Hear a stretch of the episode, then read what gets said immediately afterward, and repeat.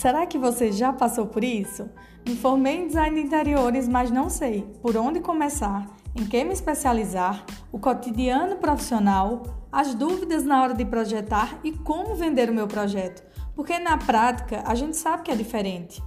Por isso estamos aqui, toda semana no Design de Interiores na Prática.